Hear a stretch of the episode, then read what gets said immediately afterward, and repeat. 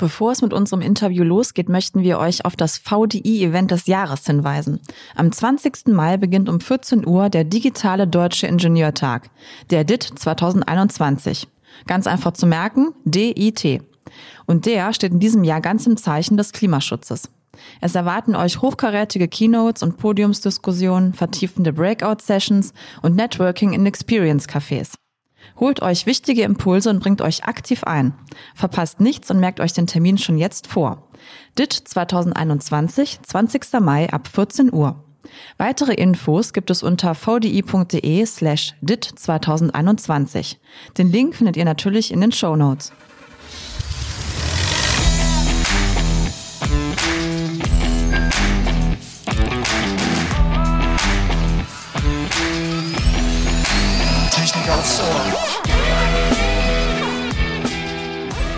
Herzlich willkommen zu einer neuen Episode von Technik aufs Ohr.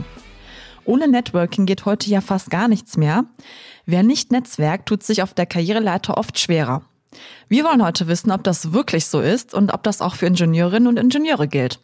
Darüber sprechen wir mit Dieter Westerkamp. Er ist Bereichsleiter Technik und Gesellschaft beim VDI und in vielen Netzwerken unterwegs. Hallo und herzlich willkommen.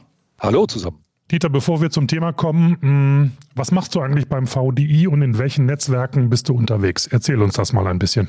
Ja, die Frage ist gar nicht so einfach zu beantworten. Ähm, ich bin zuständig für das, was inhaltlich im VDI passiert, und zwar auf Bundesebene. Und das machen wir im VDI mit ungefähr 10.000 Experten. Und das ist wahrscheinlich jetzt schon die Brücke zu dem heutigen Thema in, in 630 Gremien. Also das heißt in 630 Netzwerken. Und das ist eine sehr spannende Aufgabe und insofern bin ich auch in einigen dieser Netzwerke unterwegs und natürlich darüber hinaus äh, Netzwerken noch mit anderen Vereinen und Verbänden und das macht die Sache sehr vielfältig und das ist wahrscheinlich schon ein Einstieg gleich in die Diskussion. Mhm. Absolut. Also Ingenieure und Ingenieurinnen sind ja oft dafür bekannt, um jetzt mal einfach so ein bisschen das mal generell auszudrücken, eher im stillen Kämmerlein äh, zu forschen und zu planen, um da jetzt mal so ein Bild aufzubauen. Hat sich das in, in den letzten Jahren verändert oder anders gefragt, musste sich das auch verändern? Ja, in der Tat. Ich glaube, dieses Weltbild von Ingenieurinnen und Ingenieuren ist, ist wirklich überholt. Äh, natürlich muss man als Ingenieurin, als Ingenieur schon mal äh, nachdenken, rechnen, simulieren, Ideen tatsächlich austüfteln und bis zu Ende denken. Aber der Punkt, diese Idee oder auch das Ergebnis oder Zwischenergebnis mit anderen Leuten zu besprechen, zu teilen, zu diskutieren, sich Feedback zu holen, sich auch Ideen von anderen äh, vortragen zu lassen. Diese Notwendigkeit ergibt sich heute schon sehr früh. Und insofern würde ich dieses Weltbild also nicht mehr stehen lassen. Vor allen Dingen gilt das für andere Berufe genauso. Also jeder Akademiker ist sicherlich irgendwann auch gezwungen, wirklich selbst und für sich zu denken und, und wirklich auch Konzepte zu entwickeln. Aber auch für die kommt es heute sehr schnell darauf an, diese Ideen zu teilen, zu diskutieren. Also mehr kann ich kaum dazu sagen. Ähm, wir brauchen diese Interaktion zwischen den Experten und das zeigt sich eigentlich auch in der Vergangenheit. Das wird immer notwendiger, weil ein, und jetzt wir wieder bei den Ingenieurinnen und Ingenieuren, wir sind ja häufig dafür verantwortlich, technische Produkte oder technische Lösungen zu entwickeln. Und die sind heute so komplex, das kann heute ein Ingenieur gar nicht mehr alleine tun, sondern man ist schlichtweg darauf angewiesen, im Team wirklich zusammenzuarbeiten. Und deswegen heißt äh, Kollaboration ist Trumpf. Das ist heute wirklich das, das Mittel der Wahl. Und wer das nicht kann und wer das auch nicht möchte, ich glaube, der verbaut sich heute sehr viel. Mhm. Gibt es denn da so einen Zeitpunkt, wo man mit diesen Netzwerken anfangen sollte? Ist es wichtig schon möglicherweise als ja, Schüler ist vielleicht ein bisschen früh, aber als Student, als Studentin an der Universität schon mal anzufangen mit dem Netzwerken? Also definitiv ja. Also hier würde ich direkt antworten, sofort.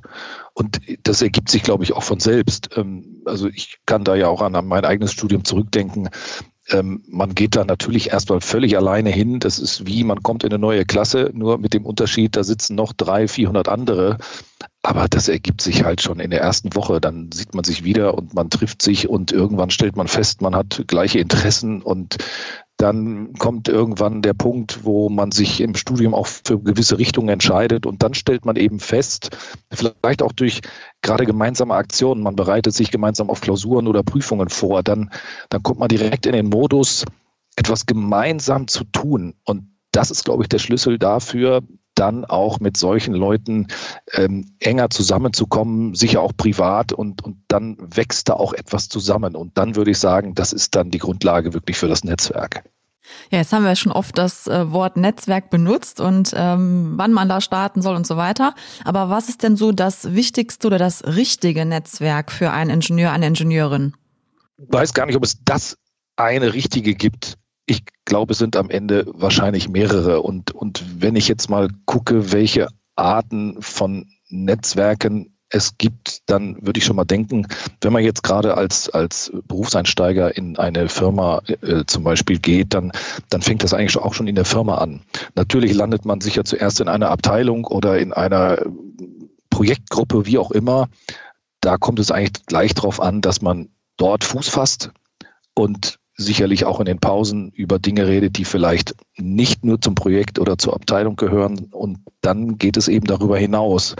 Das ist, glaube ich, auch etwas, was dann wichtig ist. Nicht nur die eigene Abteilung oder die eigene Projektgruppe ist wichtig, sondern auch weitere Stellen in einer Firma, um dann eben auch genau diese Möglichkeiten über die Kenntnisse der anderen Leute in anderen Abteilungen dann auch für sich ähm, positive Effekte zu haben, dass man eben weiß, aha, da hinten, da kenne ich den, den kann ich mal zu dieser Sache fragen und in der anderen Abteilung, da kann ich jemand, jemand anders fragen. Und das, das kommt in der Regel von selbst. Natürlich muss man da ein bisschen dran arbeiten, aber wir waren, glaube ich, bei der Frage, was gibt es für Netzwerke? Also mhm. da sind wir, da sind wir zum einen in der Firma, im, im direkten Arbeitsumfeld. Dann gibt es auch andere Netzwerke, die sind über die Firma hinaus, nämlich wenn man vielleicht vor Ort abends an Veranstaltungen teilnimmt, die einen fachlich interessieren. Ja, da kommen ja auch andere hin, vielleicht von Universitäten oder von Forschungsinstituten oder von anderen Firmen. Und wenn man sich dann eben zu einer Fachveranstaltung begibt, dann stellt man eben sehr schnell fest, da sind andere, die machen sehr ähnliche Dinge. Und dann kommt man eigentlich da auch sehr schnell ins Gespräch und tauscht sich auch fachlich über Dinge aus, die vielleicht im eigenen Unternehmen so gar nicht möglich wären. Dann habe ich gesagt, also das wäre so ein Netzwerk vor Ort. Das Ganze gibt es natürlich auch bundesweit. Da muss man dann in der Regel ein bisschen weiter reisen. Und dann gibt es auch, ich nenne sie mal, ähm, richtige Netzwerkveranstaltungen. Da treffen sich wirklich 1000, 1500 Menschen wirklich zu einem besonderen Thema. Und das sind dann so regelmäßige Netzwerkevents, die zum Beispiel jährlich ausgetragen werden. Und da gibt es wirklich Leute, die treffen sich nur einmal im Jahr aber sie wissen genau, wenn ich dahin gehe, dann treffe ich den, die, den und nochmal die vielleicht. Und deswegen ist das für mich wichtig, dass ich diese Kontakte wirklich einmal im Jahr auffrische, damit ich sie später nutzen kann. Mhm. Ich weiß nicht, ob wir auch schon auf die digitalen Netzwerke kommen wollen. Das ist dann nochmal eine ganz ja, andere Geschichte. Mhm. Ja, also die digitalen Netzwerke gibt es auch. Äh, ich glaube, die brauchen wir gar nicht aufzählen hier. Die sind uns alle bekannt. Das ist nur eine ganz andere Qualität, würde ich es nennen. Denn es ist ja ganz einfach, sich mit jemandem zu vernetzen. Man klickt da irgendwo drauf. Äh, das ist, glaube ich, lange nicht das, was ich mit einem tatsächlichen persönlichen Netzwerk vergleichen würde. Denn Absolut, ja. Über persönliche Netzwerke passiert einfach auch dieses, dieses Thema Zusammenarbeit. Ja, man, man will eigentlich etwas gemeinsam bewegen und das ehrlich gesagt kriege ich über die Social Media so nicht wirklich hin. Mhm. Ja, also ich kann da mal so, einen, so einen Schwenk erzählen. Also oft ist es immer kommt eine Anfrage und dann denkt man sich ja, okay, das könnte irgendwie passen für mein Netzwerk, ne? Und das ist vielleicht ein guter Kontakt. Aber dann hat man den in der Liste drin, dann passiert gar nichts mehr. Ne? Man schreibt nicht, man hat irgendwie keine Quellen oder irgendwie einen fachlichen Austausch. Und ich glaube wirklich, dass das da digital noch einen äh, sehr großen Unterschied gibt als zu einem Event vor Ort, wo ich dann wirklich mal ein Gespräch anfange und irgendwie gucken kann, wen ich dann noch alles treffe, als wenn ich so eine Liste sammel, sage ich fast mal fast schon. Und ähm, das sind dann irgendwie so Karteileichen. Ne? Also das finde ich schon aktuell in der digitalen Welt noch so ein bisschen schwierig. Mhm. Muss man genau abwägen. Ne? Ja, ja es, ist, es ist dann sehr oberflächlich und das, wie gesagt, dieser Eben. Klick reicht und da steckt dann häufig nichts dahinter und dafür, das ist kein Wert. Mhm. Richtig, ja. Netzwerk ist auch Qualität und nicht nur Quantität. Ne? Für viele mhm. ist es ja besonders wichtig, ganz viele Freunde genau, genau. was weiß ich zu haben. Dann hat man da 2000 Leute in seinem Netzwerk. Ja, aber kennt eigentlich gar keinen. Aber kennt keinen davon. Ähm, Dieter, das eine ist ja dieser Austausch. Das andere ist aber auch, die Leute wollen ja auch Karriere machen. Kann man denn mal die steile Behauptung aufstellen, dass Netzwerke auch karrierefördernd sind? Also definitiv ja. Warum?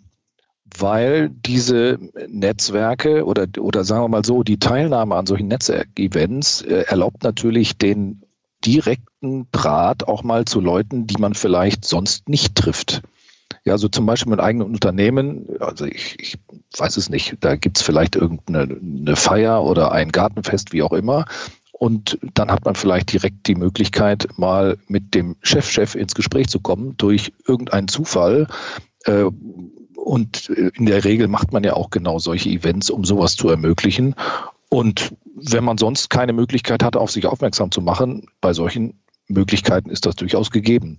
Das Gleiche gilt ähm, auch wenn ich mal das Beispiel nehme, die großen Veranstaltungen, von denen ich eben gesprochen habe, wo tausend Leute zusammenkommen. Ja, da, da sind so viele Ingenieurinnen und Ingenieure von anderen Firmen, die man einfach dann mal ansprechen kann. Das muss man natürlich auch tun. Da muss man einfach dann auch, äh, ich will mal sagen, manns genug sein, äh, diesen Schritt und zu gehen. Und Frau genug da, sein. Ja, äh, danke. ich, ich werde mich nicht besser. unerwähnt lassen. Ja, genau. Und äh, wie gesagt, da kann man diese Kontakte knüpfen und die können tatsächlich später ganz viel wert sein.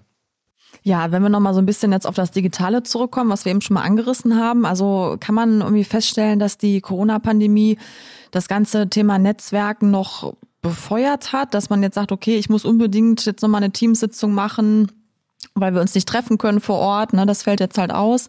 Oder macht es das eher, ja, es ist eher schwierig, sowas zu organisieren, weil das ist natürlich schon in so einer Konferenz digital, sag ich mal, ein bisschen anstrengender, als wenn man jetzt wirklich noch äh, dabei was essen kann oder ein Programm dazu gibt und so. Was, was hast du da für ja, Erfahrungswerte jetzt aktuell?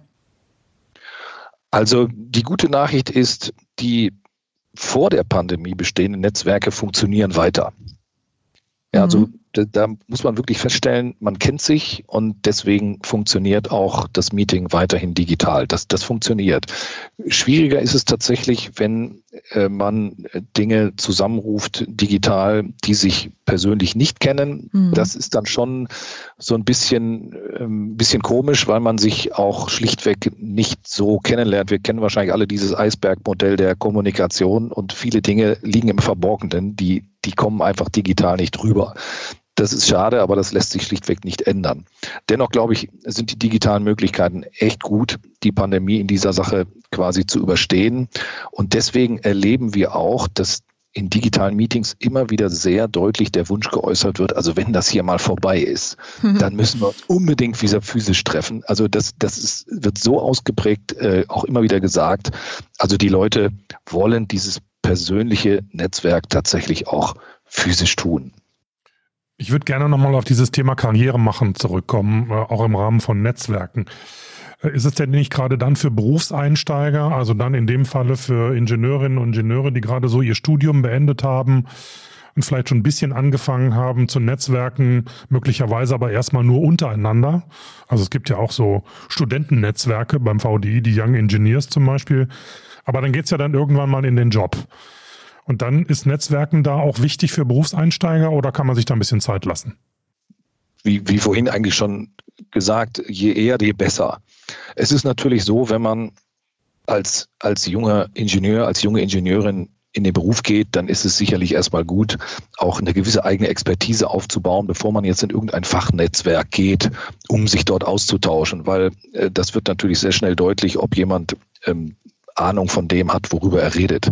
Äh, von daher ist sicherlich ein gewisser Grundstock an Erfahrung gut, aber ähm, das kommt auch so ein bisschen auf die Person an. Also äh, es gibt einfach Leute, die sind äh, per se sehr kommunikativ stark und können deswegen schlichtweg auch direkt los. Also ich, ich würde grundsätzlich sagen, je eher, je besser und vielleicht nochmal eine Perspektive, die ich auch immer wieder sehe, dass gerade auch Vorgesetzte dieses Networking fördern müssen. Ja, also man ist ja manchmal so, wenn man zu einer Veranstaltung möchte, dann ist das vielleicht auch mal mit der Reise verbunden und mit Reisekosten.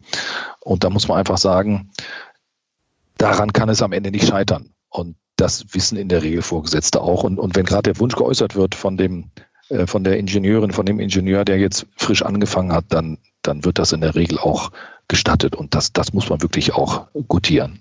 Mhm. Ja, es gibt ja insbesondere in der ähm, technisch-wissenschaftlichen Verbands- und Vereinswelt sehr viele Gremien und Fachausschüsse und so weiter. Hat das jetzt irgendwie einen, wirklich einen Unterschied zum, äh, zum Netzwerk oder ist das, ja, verschwimmen da die Grenzen? Ja, ich glaube, dass die letzte Formulierung gefällt mir, glaube ich, sehr gut. Da verschwimmen Ach, tatsächlich die Grenzen, weil, weil, Frage beantwortet. weil so, so scharf lässt sich das wirklich nicht voneinander trennen. Mhm. Also ich, ich nehme mal, äh, ah ja, vielleicht macht er das am Beispielen deutlich. Ähm, wir haben sehr viele äh, Gremien bei uns im VDI, die arbeiten wirklich konkret an inhaltlichen Fragestellungen. Und das Ergebnis ist meistens eine Position, ein Statusreport oder auch eine, ein Standard. Und da muss man sich wirklich miteinander unterhalten. Man muss sich auf Dinge einigen.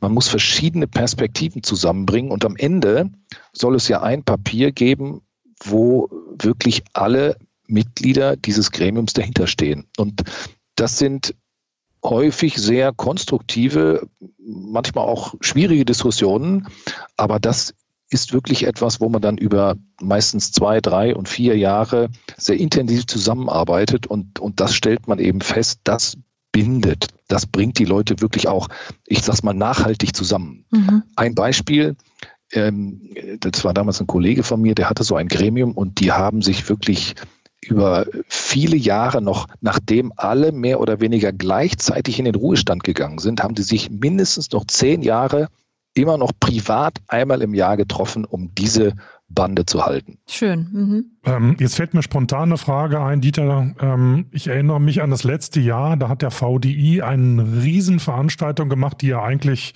physisch stattfinden sollte, nämlich diesen Kongress der Automatisierer der in Berlin stattfinden sollte. Und da waren ja irgendwie, ich weiß nicht, wie viele tausend Leute dabei.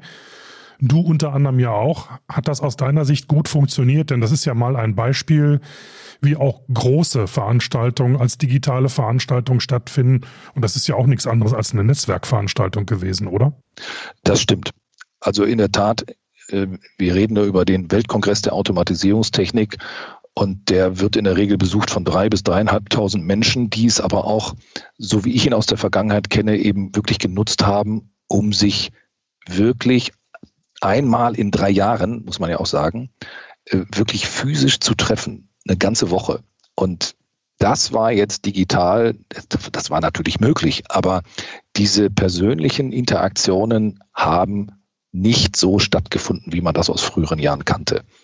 Und ich sag mal, der wissenschaftliche Teil der Konferenz hat wunderbar funktioniert, aber der, der Netzwerkcharakter ist so nicht entstanden. Und ich glaube, das wundert uns alle nicht.